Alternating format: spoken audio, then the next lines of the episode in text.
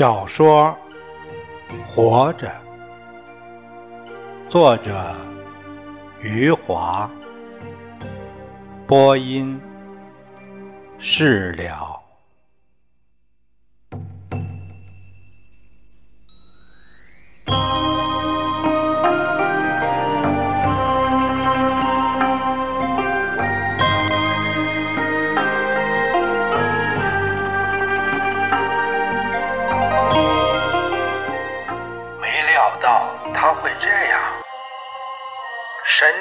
晃，就从台阶上跌下来。我从地上爬起来，本来就想算了，可这家伙又走下来踢了我一脚，还说要饭也不看这什么地方。我的火一下子上来。我骂道：“老子就是看你家祖坟里的烂骨头，也不会向你要饭。”扑上来就打，我脸上挨了一拳，他也挨了我一脚。我们两个人就在街上扭打起来。这小子黑得很，看看一下子打不赢我，就瞅着我的裤裆抬脚。我呢，好几次踢在他屁股上。我们两个都不会打架，打了一阵儿，听到有人在后面喊：“难看死了！这两个畜生打架打的难看死啦！”我们停住手脚，往后一看。一队穿黄衣服的国民党大兵站在那里，十来门大炮都有马车拉着。刚才喊叫的那个腰里别着一把手枪，是个当官的。那仆人真灵活，一看到当官的就马上点头哈腰。长官，长官。长官向我们两个挥挥手说：“两头蠢驴，打架都不会，给我去拉大炮。”我一听这话，阵阵发麻。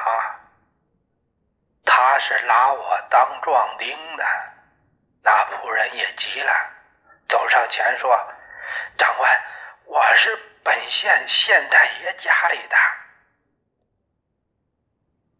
县太爷的公子更应该为党国出力吗？哎，不不！仆人吓得连声说：“我我不是公子，打死我也不敢。排长，我是县太爷的仆人。操你娘！老子是连长。是是连长，我是县太爷的仆人。那仆人怎么说都没用。”反而把连长说烦了，连长伸手给他一巴掌：“少他娘的废话，去拉大炮！”看到了我，还有你，我只好走上去，拉住一匹马的缰绳，跟着他们往前走。我想到时候找个机会再逃跑吧。那仆人还在前面跟连长求情，走了一段路后，连长竟然答应了。他说：“行行，你回去吧，你小子烦死我了。”仆人高兴坏了，他像是要跪下来给连长叩头，可又没有下跪，只是在连长面前不停的搓着手。连长说：“还不滚蛋！”仆人说：“滚滚！”哎，我这就滚。仆人说着，转身走去。这时候，连长从腰里抽出手枪来，把胳膊端平了，闭上一只眼睛，向走去的仆人瞄准。仆人走出了十多步，回头看看，这一看，把他吓得傻站在那里一动不动，像只夜里的麻雀一样，让连长瞄准。连长这时对他说：“走啊，走啊！”仆人扑通一声跪在地上，连哭带喊：“连长，连长，连长！”连长向他开了一枪，没打中，打在他身旁飞起的小石子儿划破了他的手，手倒是出血了。连长握着手枪向他挥动着：“站起来，站起来！”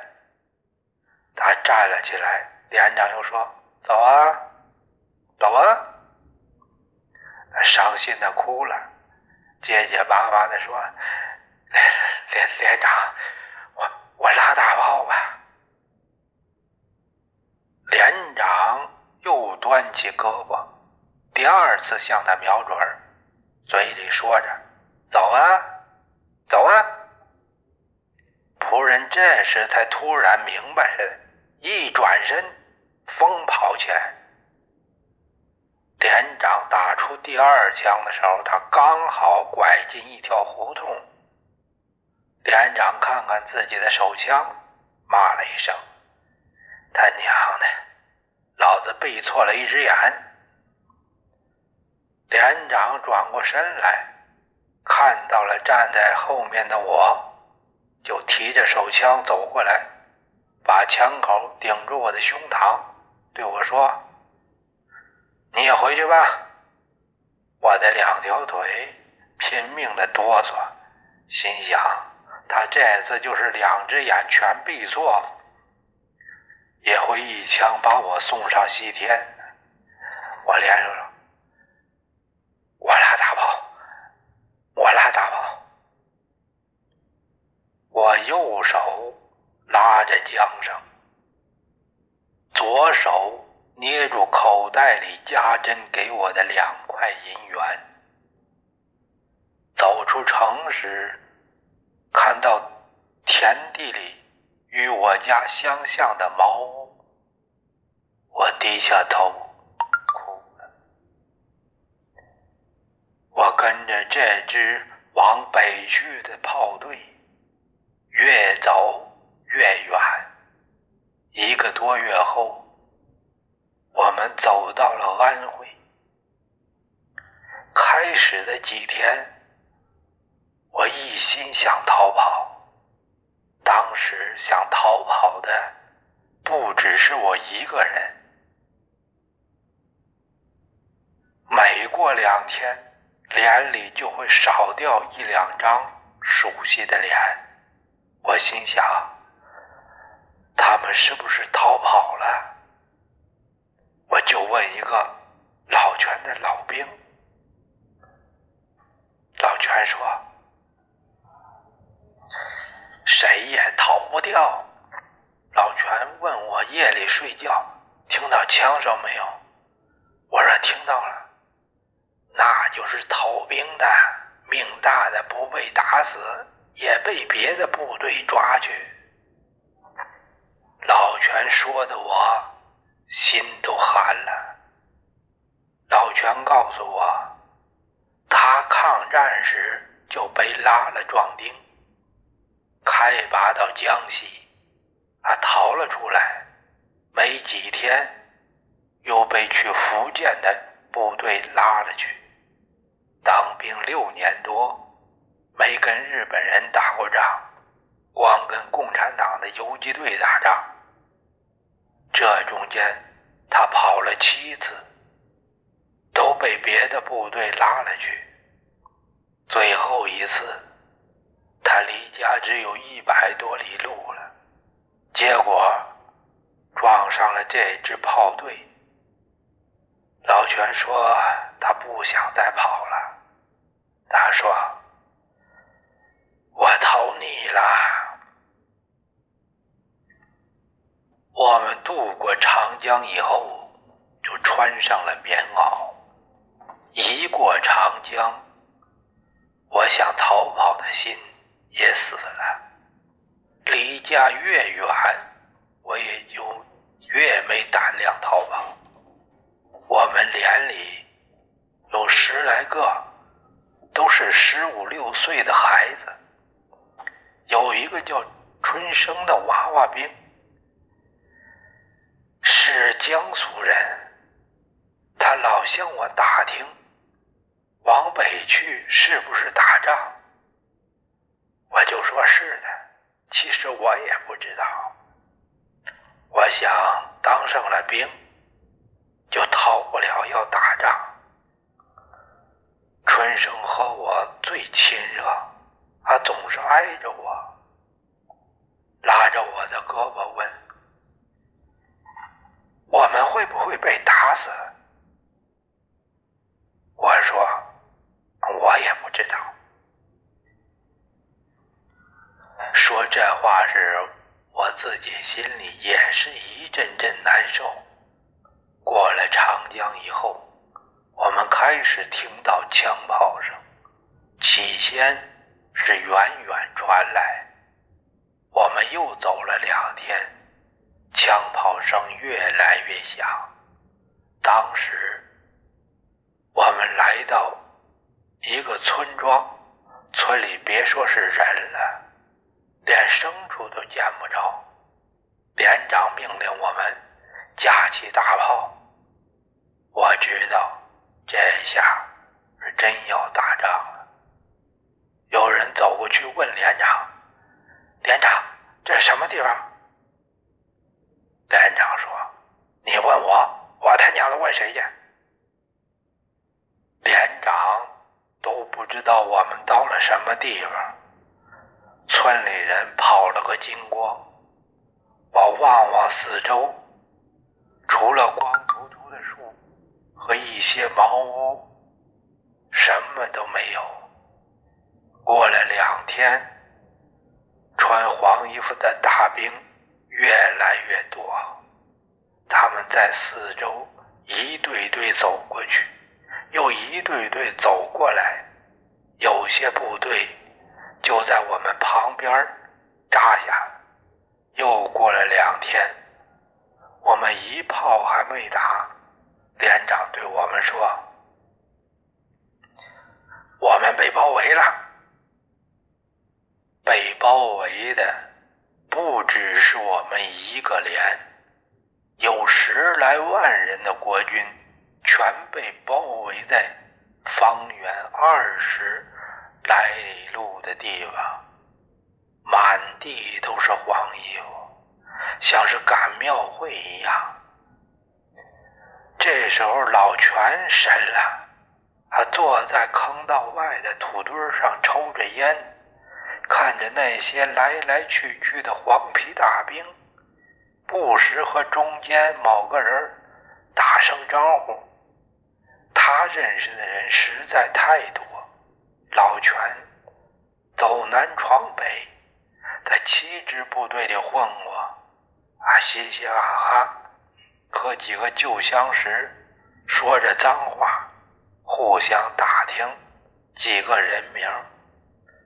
我听他们不是说死了，就是说前两天还见过。老全告诉我和春生，这些人当初都是和他一起逃跑过。老全正说着，有个人向这里叫：“老全，你还没死啊？”老全又遇到旧相识了，哈哈笑道：“哈哈，你小子什么时候被抓回来了？”那个还没说话，另一边还有个叫上老全的。老全扭脸一看，急忙站起来喊：“哎，你知道老梁在哪里？”那个人嘻嘻笑着喊道：“死了。”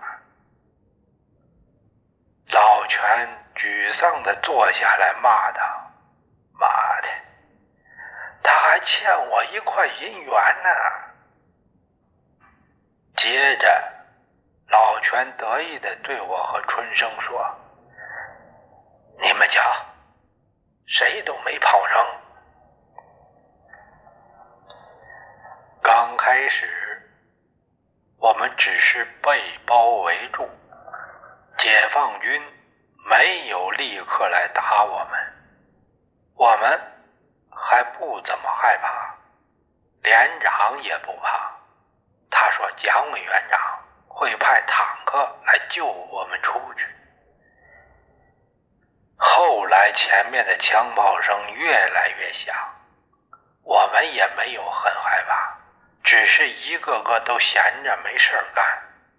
连长没有命令我们开炮，有个老兵想向前面的弟兄流血送命，我们老闲着也不是办法。他就去问连长：“我们是不是也打几炮？”连长那时候躲在坑道里赌钱，他气冲冲的反问：“打炮往哪里打？”连长说的也对，几炮打出去，要是打在国军兄弟头上，前面的国军一气之下。杀回来，收拾我们，那可不是闹玩的。连长命令我们都在坑道里蹲着，爱干什么就干什么，就是别出去打炮。被包围以后，我们的粮食和弹药全靠空投，飞机在上面一出现。下面的国军就跟蚂蚁似的，密密麻麻的涌来涌去，扔下的一箱箱弹药没人要，全都往一袋袋大米上铺。飞机一走，抢到大米的国军兄弟，两个人提一袋，旁边的人端着枪保护他们。那么一堆一堆的分散开去，走回自己的坑道。没过多久，成群结伙的国军向房屋和光秃秃的树木拥去。远近的房茅屋顶上都爬上去了人，又拆茅屋又砍树。这哪是像打仗？乱糟糟的枪声，差不多都要盖住前沿的枪炮声了。才半天功夫，眼睛望得到的房屋、树木全没了，空地上全都是扛着房梁、树木、抱着木板、凳子的大兵。他们回到自己的坑道后，一条条煮米饭的炊烟就升了起来，在空中扭来扭去。那时候最多的是子弹了，往哪里躺都硌得身体疼。四周的房屋被拆光，树。也砍光后，满地的国军提着刺刀去割枯草，那情形真像是农忙时割稻子。有些人满头大汗的刨着树根，还有一些人开始掘坟，用掘出的棺材板烧火。掘出了棺材，就把死人骨头往坑外一丢，也不给重新埋了。到了那种时候，谁也不怕死人骨头了。夜里就是挨在一起睡觉，也不会做噩梦。煮米饭的柴越来越少，米倒是越来越多。没人抢米了，我们三个人就扛了几袋米回来，铺在坑道当睡觉的床，这样躺着就不怕子弹硌得身体难受了。等到再也没有什么可以当柴烧煮饭的时候，蒋委员长还没有把我们救出去。好在那时飞机不再往下投大米，改成投大饼，承包的大饼一落地，弟兄们像牲口一样扑上去乱抢。叠的一层又一层，跟我娘大成的鞋底儿一样。他们嗷嗷乱叫着，跟野狼没什么两样。老全说：“我们分开去抢。”这种时候只能分开去抢，才能多抢些大饼回来。我们爬出坑道，自己选了个方向走去。当时子弹在很近的地方飞来飞去，常有一些榴弹窜过来。有一次，我跑着跑着，身边有一个人突然摔倒，我以为他是饿昏了，扭头一看，半个脑袋没了，吓得我腿一软，差点摔倒。抢大饼比抢大米还难。按说，国军每天都在拼命的死人，可当飞机从天那边飞过来时，人全从地面冒出来了。光秃秃的地上，像突然长出了一排排草。跟着飞机跑，大饼一扔下来。人才散开去，各自冲向看好的降落伞。大饼包的也不结实，一落地就散开了。几十上百个人往一个地方扑，有些人还没挨着地儿就撞昏过去了。我抢一次大饼，就跟被人。吊起来，用皮带打了一顿，差不多浑身疼。到头来也只是抢到几张大饼。回到坑道里，老全已经坐在那儿，脸上青一块紫一块。他抢到的饼也不比我多。老全当了八年兵。心地还是很善良，他把自己的饼往我的上面一放，说：“等春生回来一起吃。”我们两个就蹲在坑道里，露出脑袋张望春生。过了一会儿，我们看到春生怀里抱了一堆胶鞋。猫着腰回来了，这孩子高兴的满脸通红。他一翻身滚了进来，指着满地的胶鞋问我们：“豆豆。”老全望望我，问春生：“这能吃吗？”“可以煮饭呢。”我们一想，还真对。看看春生脸上一点伤都没有，老全对我说：“这小子比谁都精。”后来我们就不去抢大饼了，用上了春生的办法。抢大饼的人叠在一起时，我们就去扒他们脚上的胶鞋，有些脚没有反应。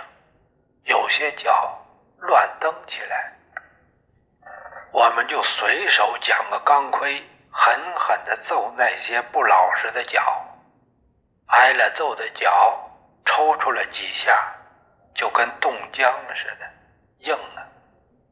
我们抱着胶鞋回到坑道里生活，反正大米有的是，这样还免去受皮肉之苦了。